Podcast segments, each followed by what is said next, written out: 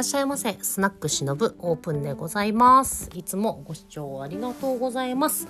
今日のトークテーマは大人の恋愛ネタでいきたいと思います。今朝もえ朝のねスキンケアとヘアメイクをしながらのお届けとなりますのでちょっと雑音入りますのでご理解ください。えー、っと大人の恋愛ネタということですけれども最近ここのとこずっと彼との関係性を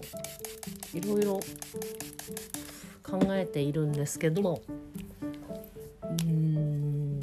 やっぱ仕事で一緒にやる人なんだなっていう感じでなんか生活で心を支え合う感じじゃないんだなっていうのをすごく感じてるんですけどね。うん、まあそれに関しても何て言うかな。まあやっぱ相手を知らないとこうねそうそう最近思ったんですけど相手のこと相手がどういう感じなのかなとか知らないとなんかこうこっちの動き方も難しいというかまあなんか敵を知らずば攻め方もわからないみたいななんかこう戦略的なね感じのことで悩んでいたけどそうどうやらあの人間はだいたい4タイプに分かれるっていうあの一つの説のものを最近知りましてそれに当てはめるとすごく彼の感じが分かってきてそう私は私と、ま、全く違うというかまあなんだろう外交的か内向的かっていうのが縦軸になっていてその4タイプの。で左右があれ何だったっけな？抽象的かえっ、ー、となんだっけ？抽象の逆。具体的かに分かれてる軸になっていてあの両サイドの右左は私と彼は同じサイドなんですけどまああの上下がその内向と外向が分かれるみたいな形のねその4つのこの四角の中に当てはまるんですよ。なんかこれ口で説明するの難しいな。私の頭の中には今その図式が あるんですけどそうでまあ彼とはだから合ってるところは合ってる考えもあるんだけどまあやっぱりあの合わないとこは逆なので全く合わないっていうそういうのがすごくその表でも現れるなっていう感じだったんですけどね。そうで彼の考え方として私はあそうその前に私はもう仲間として仕事とかも何でもやりたいタイプ。あ本当だなと思って。誰か一人あのいまいち乗ってない人とかなんかそういうのいるとすごく気になっちゃう感じ。みんな仲間で行こうよ。なんか飯食いに行こうぜ。職場のみんなで。みたいな感じなのが私のやり方っていう。あうん。確かにその方が気分がいいなっていう理解する感じのそのなんかタイプ診断みたいなねやつだったんですけど。で彼の座標の人たちはまああの弟子か師匠しかいないっていう。なんかその仲間とかそういう概念はないっていう感じの内容だったんです。それを聞いてからあなるほどと思って。あ彼は私を弟子としか思ってないからそうなんかそういう仕事をねする提案にしても提案一つにしても何々お願いできるとかそういうスタンスじゃないんですよ。なんかもう弟子だから見守っててなんかやる気になったらあじゃあやってみたかってやってみたらみたいなちょっと面倒くさい鼻につく嫌なやつですよね。そうそう。そういう感じのタイプなんです。だからすごい納得いくなと思って。なのでまあ知れば知るほど私と合わないなって気はするんだけど知れば知るほどその対峙の仕方が分かってあの心がなんか落ち着く感じというかなんだろう自分と同じ考えしかないというか自分と同じ感じの人間だって思ってると逆にそこからねあの違うこととか逸脱したこととかされちゃうとえーってすごく悲しかったりショックになるけどやっぱり全くね違うっていう人はまあそれぞれ全く違うっていうのを飲み込むのって結構私にとってはすごく難しくってそんな私がすごくその落ち着く感じであのなるほどなって思えるのはやっぱりこの人はこういうもんだっていうのを自分だけではなくやっぱよそのデータから持ってきてああ納得いくわっていうのをそう今回このね4タイプの人間に分かれるよっていうお話を見聞きしたやつから私と彼を当てはめてなるほどと思って、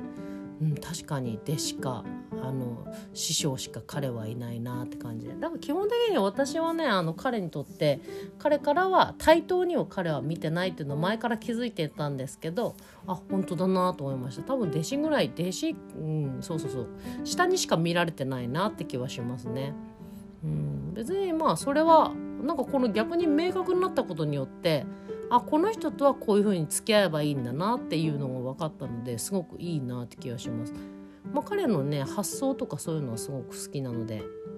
仕事上のエッセンスとしてはいいですけどやっぱそういうのから考えるとうん私はやっぱり仲間っていうのが好きだからまあそういうなんか気持ちを思いっきり預けたりとかする人ではないんだなっていう感じはしますね。なので適度なやっぱ距離感がいろんな意味で必要なんだと思いますっていう。うんそうそうそうそう。落としどころが見つかったというかね。だ相手を知ることがうんすごく自分も動きやすくなるしやりやすくなる感じだなってそう。やっと最近思いましたね。なんかもうね変にねそう人を見すぎたり気を使いすぎたりするこの性格なので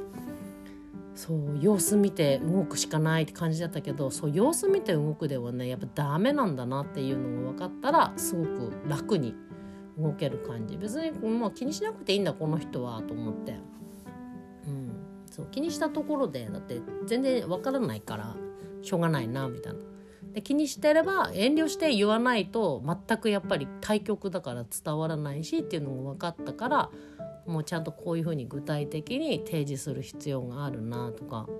そう心折れずにねあの対峙する必要があります。全く真逆なので私だいぶさっぱりなんか面倒くさいの本当苦手なのでさっぱりいきたいんですけど何事も。まあねちっこいですよ彼は。もう何事に関してもねちっこい。まあ、逆にだから逆っていうかあれですけどまあね夜の方はすごくいいです。さ わがままなこと言うと。そう。夜のねちっこさすごくいいなと思うんですよね。それ昼間ねちっこいのは面倒くさいけどっていう話したらもうそういうあの都合よくはいかないっていう。なるほど。その通りな。んだだからどっちを取るかでしょうね。どっちを取るか。でもこのまま年取ってって夜がもしなくなったらもうね会うとこ何もなくないいいいとこ何もなくなっちゃうって言ったらあれだけど。うん。まあねそう面倒くさいところもまあ愛しかったり本当時にすっげえ面倒くさいなと思って嫌だなと思う時もあるんですけどまあパートナーシップの上ではねすごくそういうの楽しめてこれからも一緒に入れたらいいなと思いますね。まあ人の考え方はそれぞれなのでまあ彼がどう思うが私は彼をそう尊重してめでていければいいなと思ってますけど私もプライドがね結構邪魔するタイプの人間なので。こいつうぜえなとか心の底から思う時もありますね。そうそう。言えないけどね絶対に。もうそんなこと本人に言ったらもう1週間ぐらいチーンってなってすごい元気ない感じ出しちゃうから。もうそれそれすらも私とは全く違う。私一晩寝たらもう昨日のこともういいでしょぐらいのもういちいち言ってんじゃねえよって思っちゃうんですけどもう彼は繊細だからね。ずっとネチネチじっとりしてますね。まあ自分と違う人からの学びってやっぱ大きいからね。ありがたいですね。今までにない感じのタイプの人間だなと思って楽しく今後もあの暮らしていきたいと思います。すごい可愛らしい時もあるんで。なんか結局自分で拗ねてても後からなんか「ああもう」みたいな感じでなんか懐いてくる雰囲気の時とかあるんでこの人一体何なんだろうなと思ってたりもするんですけど何なんだろうな思いつつまあ愛しいなって思うっていうねこの複雑味。それがまあ楽しいんだろうね。という、まあ、相手を知ればそうあの攻略法があるというか攻略っていうか逆に自分のね気持ちの落としどころだながあるなっていう。でそれを信じるか信じないか自分で決めていいんだなっていう、まあ、何でも本当そうだな本当。話してていつも思うわ。ね。そう彼との関係性だけではなくて何事も自分で決めて自分で責任持って進めばそれで気持ちがいいなっていうことに気づいているんだけどなかなかね決めて進むって勇気がいります。じゃあ今日はこんな感じのお話でした。また次回お会いしましょう。バイバイ。